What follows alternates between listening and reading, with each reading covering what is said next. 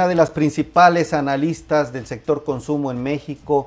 Está aquí conmigo Marisol Huerta, analista senior del Banco B por Más. Ustedes la pueden ver publicada en varias publicaciones, revistas, periódicos, que los periodistas con, hacemos notas y la entrevistamos, pues está aquí con nosotros diarios para decirnos qué está pasando en el sector bursátil. Te recibo con gusto, mi querida Marisol Huerta, ¿me escuchas bien?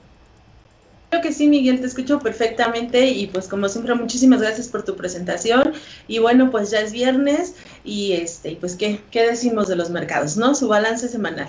Adelante, sí, querida amiga, ya es viernes, balance semanal y bueno, adelante con el reporte.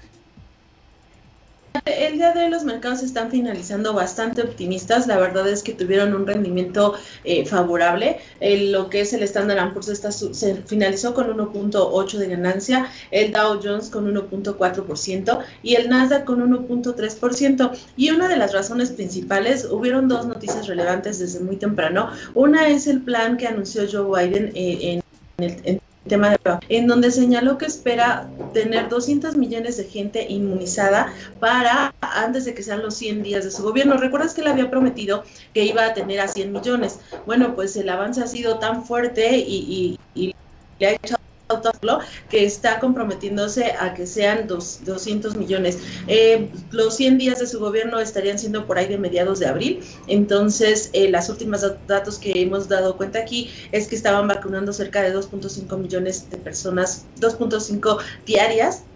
Entonces con esto pues bueno, no se ve que él puede estar avanzando en, en, la vacunación y esto pues al final del día lo que genera es optimismo, una mayor reapertura este, y bueno pues esta situación que de alguna manera es lo que los analistas descontamos, ¿no? Una pronta recuperación de la economía, que se note en la actividad económica porque planes ya los hay, apoyos económicos ya se han dado, recuerda este programa que, que impulsó Joe Biden también este por 1.9 billones y bueno pues ahora en la siguiente semana estaremos viendo mayores detalles del programa de infraestructura que a pesar de que es controversial y todo, porque estaría buscando cómo financiarlo, al final estaría apoyando a un crecimiento fuerte de la economía de Estados Unidos y con esto, pues bueno, una reactivación económica hacia todos los mercados, ¿no?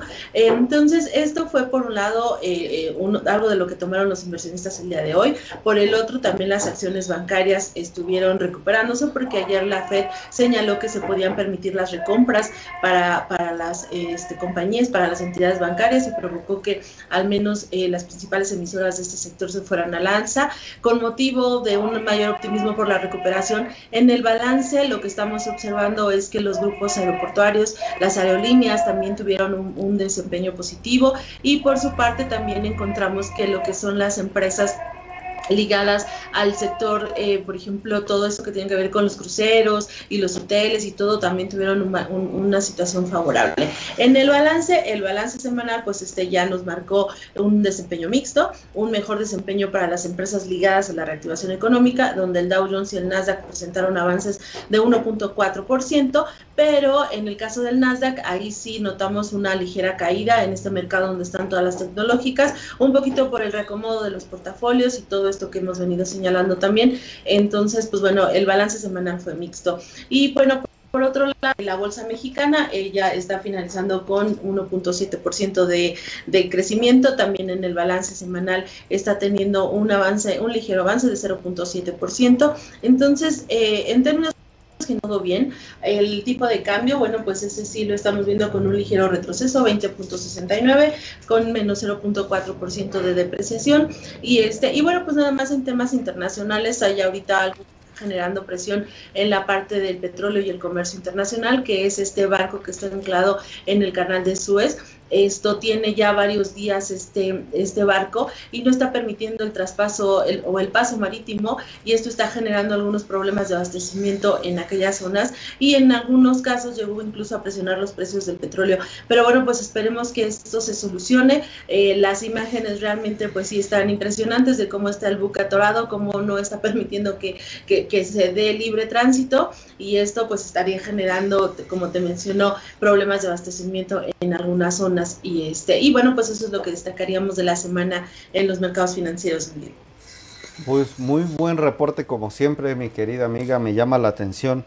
200 millones de vacunas es lo que está ya proponiendo ahora Biden. Pues interesante van con todo. Y creo que pues además de que es necesario creo que la población también está estamos necesitados de que se tomen acciones de este tipo. Pues muchísimas gracias querida Marisol eh, por darnos este balance general de la semana y te mando un fuerte abrazo, te esperamos el próximo lunes amiga. Muchas gracias a todos y sí, nos vemos el próximo lunes. Hasta luego.